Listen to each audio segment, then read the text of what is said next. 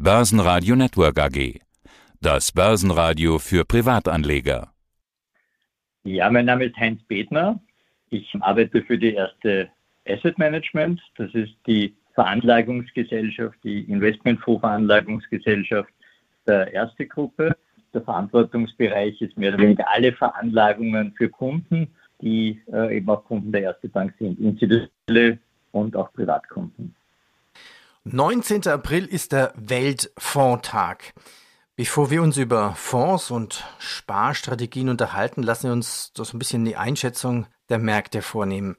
Man kann ja fast sagen, es gibt so eine Art Krisenhopping an den Märkten. Zuerst gab es Corona, dann Lieferkrisenprobleme, dann Chipprobleme, hohe Energiepreise, Inflation, dann noch der Ukraine-Krieg obendrauf und jetzt nochmal eine Beschleunigung in den Energiepreisen, Strom, Gas, Öl somit logischerweise auch in der Inflation. Herr Bettner, bei dieser Krisenlage, warum sollte ich eigentlich überhaupt in Aktien investieren? Naja, zunächst einmal könnte ich dagegenhalten, dass die Krisen natürlich auch immer Chancen bieten für Wertpapiere. Und man muss sich ganz genau anschauen, was ist denn wirklich passiert und was beeinflusst denn die Märkte oder was, welche Sektoren in den Märkten beeinflusst das. Also in Summe die, die Notwendigkeit für Veranlagung hat sich nicht wirklich sehr verändert. Die Alternativen, die Sie haben, das Sparbuch, sind immer noch sehr, sehr ungünstig verzinst, wenn überhaupt. Und die Kapitalmärkte bieten meiner Meinung nach schon ganz interessante Einstiegsoptionen, auch wenn es, wie Sie richtig gesagt haben, gerade in den letzten paar Monaten ein bisschen holpriger war. Aber umgekehrt sehe ich da jetzt auch ein eine bessere Basis für die kommenden Monate. Sie haben das Sparbuch angesprochen. Jetzt gibt es ja auch diesen Begriff der finanziellen Repression. Was ist das eigentlich genau? Was hier grundsätzlich angesprochen ist, ist die Möglichkeiten, die ich mit den finanziellen Mitteln eigentlich in Summe habe. Und sozusagen die, die Auswege, die sich daraus bieten, sind die Themen, die, oder die, die dafür geboten werden, sind die Themen, die uns eigentlich beschäftigen. Und das sind eben auch Veranlagungsmöglichkeiten, die trotz dieser schwierigen Rahmenbedingungen dann doch positive Renditeerwartungen zeigen und, und, und auch teilweise ganz nette Ertragserwartungen äh, ermöglichen. Naja, jetzt haben wir eine Inflation in den USA offiziell von 8,5 Prozent gesehen. Bei uns in Europa, naja, da stehen wir auch bald, oder da sehen wir vielleicht auch bald 10 Prozent und mehr, also zweistellig. Da muss man sich schon, schon anstrengen, um Kapitalerhalt überhaupt zu erreichen, um das zu schaffen. Also Negativzinsen auf dem Konto plus Inflation. Tja, ist gar nicht so leicht wahrscheinlich. Ja, Sie haben vollkommen recht. Also das ist, das ist genau die Herausforderung. Das massive Anspringen der Inflation hat ja auch, auch auf den Kapitalmärkten, das muss man sagen, äh, Wirkung gezeigt. Also gerade die Anleihenmärkte haben sehr gelitten unter diesen starken Zinsen, bieten aber jetzt darauf umgekehrt wieder etwas bessere Einstiegsniveaus. Also Sie wissen ja, die, die besonders guten Bonitäten haben durchwegs negative Renditen gezeigt. Das heißt, in Wirklichkeit hat man was zahlen müssen dafür, dass man zum Beispiel eine deutsche Staatsanleihe kauft. Das hat sich ein bisschen verändert und das hat sich vor allem dadurch verändert, dass genau wie Sie sagen, ähm, die Märkte steigende Zinsen erwarten, steigende Zinsen als Antwort auf steigende Inflation. Also tatsächlich sind sozusagen zuerst einmal die Kapitalmarktzinsen stark angestiegen. Ähm, teilweise in den USA sind auch Leitzinsen in die Höhe genommen worden. Also in Summe besonders ähm, starken Liquidität zur Verfügungstellung durch die Zentralbanken geht langsam zu Ende. Ähm, das hat ihre Auswirkungen schon gerade im ersten Quartal, äh, Quartal gezeigt. Und die Frage ist, ob das nicht jetzt schon eine bessere Basis geschaffen hat äh, für die Zukunft. Also auf in Aktien. Wer sich auskennt, ja, der kann jetzt ein eigenes Aktiendepot selber zusammenstellen. Okay. Oder wer es leichter haben möchte, der kann natürlich auch sich eines Fondsmanagers bedienen. Was sind denn jetzt eigentlich die Vorteile eines Fonds? Naja, die Vorteile eines Fonds sind liegen klar darin, dass sie mit einem relativ geringen Investitionsvolumen eine breite Streuung erzielen können. Breite Streuung heißt, dass sie eine größere Anzahl an Titel kaufen können und das ist in Wirklichkeit die beste Garantie oder Garantien gibt es keine, aber die beste Möglichkeit, Risiko herauszunehmen und sozusagen das, das Risiko, das eine einzelne Aktie oft einmal widerspiegelt, hier zu vermeiden und, und mit dem Gesamtmarkt wachsen zu können. Also das ist etwas, was man insbesondere bei kleineren Voluminen unbedingt äh, sich überlegen sollte, was für Möglichkeiten habe ich, um mein Investment ein bisschen zu streuen, nicht alles auf eine Karte zu setzen. Äh, und der Investmentfonds ist eine gute Möglichkeit, die beste, die ich kenne zumindest, um das auch schon bei kleinen Geldbörsen zu ermöglichen. kleine Geldbörsen. Also man kann natürlich auch regelmäßig Fondssparen machen oder man kann einmalig in einen Fonds investieren. Mhm. Wer jetzt regelmäßig spart, da gibt es ja diesen Fachbegriff, der Cost-Average-Effekt. Warum ist es bei Fonds nicht schlimm, vielleicht sogar ein Vorteil, wenn die Kurse fallen und Sie verschiedene Fonds im Depot haben? Naja, das ist ein interessantes Phänomen, das Sie hier ansprechen. Um was es hier eigentlich geht, ist, dass ich, das mehr oder weniger wie regelmäßig, ein regelmäßiger, in der Regel ein monatlicher Kauf, den ich tätige und zahle immer die laufenden Kurse. Das heißt, wenn die Kurse fallen, bekomme ich um den gleichen Betrag natürlich mehr.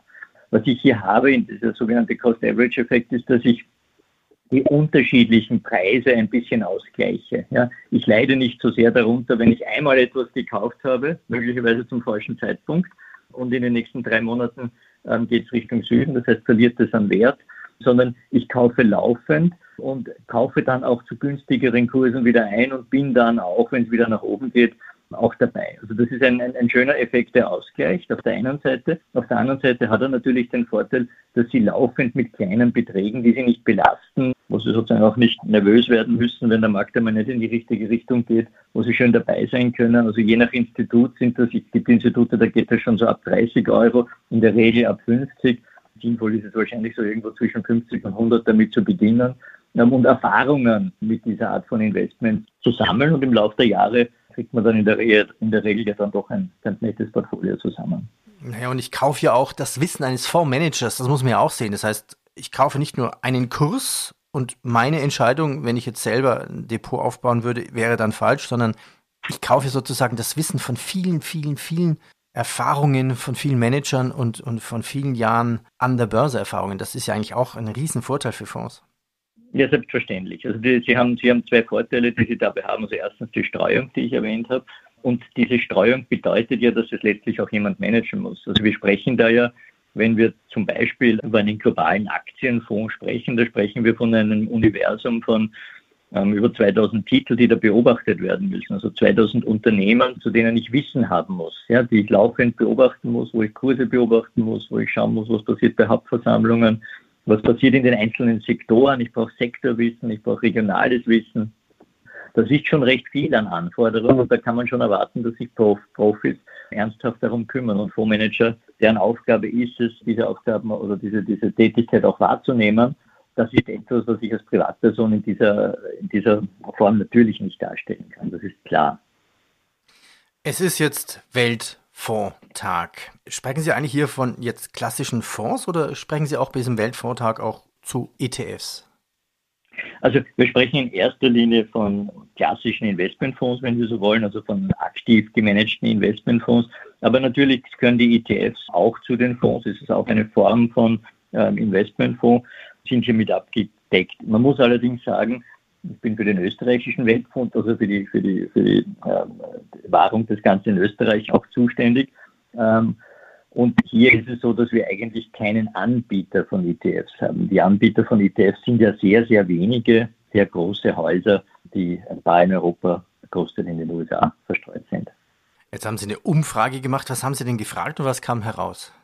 Naja, wir fragen jedes Jahr eine Gruppe an Personen 500 äh, Leute befragen wir da zu ihrer Haltung zu Geldanlagen. Ähm, und wir schauen, ob sich das im Zeitablauf verändert hat. Und wir haben da verschiedene Fragen gestellt. Also zunächst einmal die allererste. Das äh, geht in die Richtung dessen, was Sie am Anfang auch gesagt haben, ob sich überhaupt die Haltung zur Geldanlage angesichts des Umfelds, ähm, ob sich das verändert hat, positiv oder negativ.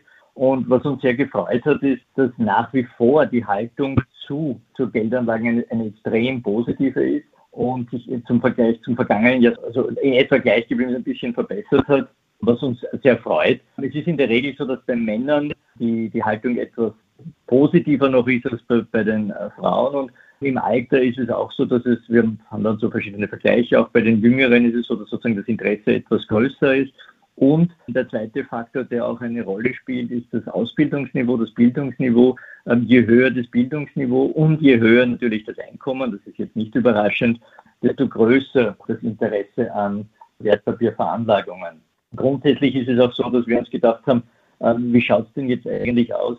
Sind äh, sozusagen ist das, ist das, sind die Veranlager jetzt in einer Art und Weise verunsichert, dass sie eher verkaufen würden als kaufen würden, haben auch das abgefragt Und es ist auch ganz interessant, etwa 70 Prozent sagen, nein, nein, wir bleiben bei unserem gegenwärtigen Portfolio. Interessanterweise bei den Frauen ist der Anteil noch viel höher, da ist er bei 88 Prozent. Frauen haben offensichtlich eine ruhigere Hand, auch was das Investment anbelangt. Das heißt, ja, ähm, das heißt aber auch, die Anleger haben eine Meinung und sagen, okay, das halte ich jetzt durch. Genau, genau. Das ist äh, etwas, ich bin mit meinem Portfolio zufrieden. Ähm, ich bleibe dabei. Das ist die Art und Weise, wie ich ähm, sozusagen auch finanziell ausgestattet sein möchte oder veranlagt sein möchte und Sie bleiben jetzt dabei. Und, ähm, und haben, Sie, haben, haben Sie auch, ich, ich weiß, Sie sind mit Ihrer, mit Ihrer Umfrage noch nicht fertig, aber haben Sie vielleicht auch Statistiken, die das, die das untermauert?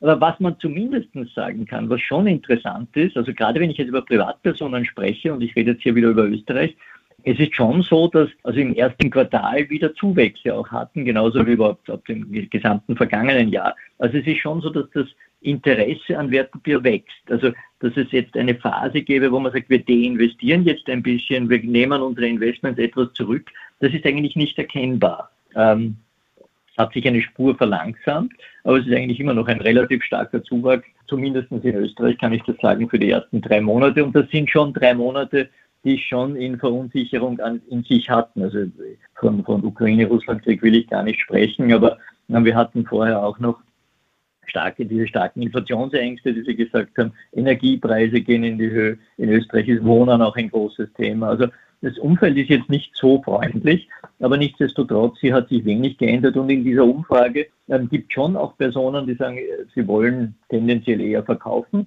Das sind aber so knapp über 10 Prozent, 11, 12 Prozent während umgekehrt 20 Prozent sagen, nein, im Gegenteil, ich möchte stärker, mich, mich stärker engagieren, ich werde weiter mich veranlagen. Also von daher ein relativ positives Bild, was das anbelangt.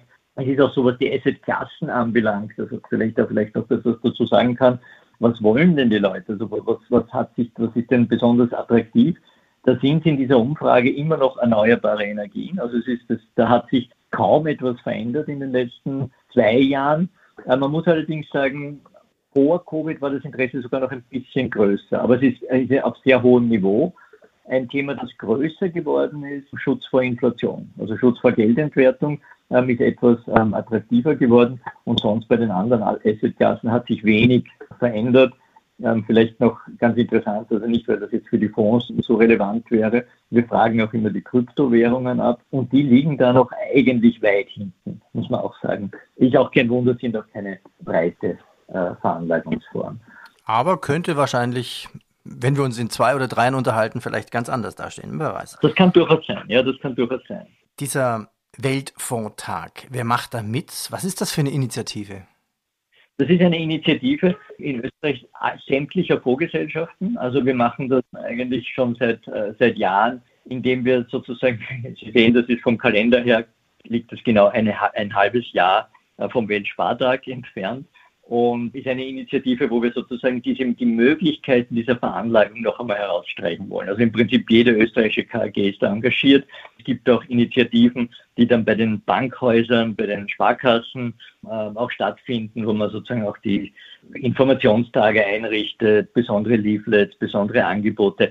Das macht aber dann jedes Haus für sich. Also das ist keine, wenn Sie so wollen, konzertierte Aktion, sondern wir begleiten das auch in einem Pressegespräch, wo wir auch ein bisschen was über Veranlagung äh, in Summe erzählen. Also und äh, wie gesagt, nach wie vor ein Thema, das ähm, ähm, sehr, sehr ähm, nachgefragt ist.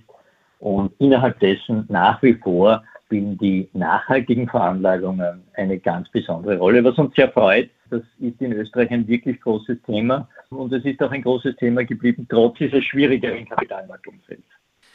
Ja, dann Abschlussfrage. Also angenommen, wir haben jetzt jemanden wirklich neugierig gemacht und sagt, okay, jetzt muss ich endlich mal, was ein Fonds ist, weiß ich ja, aber jetzt muss ich endlich mal loslegen. Ich habe das noch nie gemacht. Wie geht's jetzt weiter? Was empfehlen Sie als ersten Schritt? Also was man als erstes natürlich, mal, man muss sich den Weg überlegen, über den man informiert werden will. Das ist immer stärker auch online. Man muss allerdings sagen, dass wir schon gesehen haben, in der Krisenzeit ist das Beratergespräch offensichtlich dann doch die beste Information ist, steht auch nach wie vor vorne bei, bei dem, was Kunden suchen, haben wir übrigens auch abgefragt in dieser Umfrage. Also das Gespräch mit einem Wertpapierberater in einem Kreditinstitut oder wo auch immer, um, um selber mal einen Eindruck, also sozusagen einen Spiegel auch zu bekommen, ähm, wie man eigentlich liegt, was man sich leisten kann, was man sich leisten will Vorinformation online kann man wirklich sehr viel machen und das würde ich empfehlen, ja, damit auch das Gespräch dann beim Berater zielgerichteter sein kann, dass ich gezielter abfragen kann, was ich möchte und dementsprechend dann gemeinsam zu einer Veranlagung zu kommen. Ich glaube, es ist wichtig, sich zu überlegen, wofür will ich vorsorgen, was sind meine Horizonte, das sind die üblichen Gespräche, das ist alles nicht neu. Neu ist in manchen Bereichen, was es für Veranlagungsmöglichkeiten gibt. Es gibt ein viel größeres Angebot an nachhaltigen Produkten und ab Mitte des Jahres, also oder ab August, wird man als Kunde auch gefragt, und das ist heute auch schon bei vielen Instituten so, ab August muss man aber auch gefragt werden, ob man auch eine, eine nachhaltige Veranlagung haben will oder eine unter Anführungszeichen normale. Mhm. Auch diese Frage sollte man sich stellen, äh, auch für sich beantworten.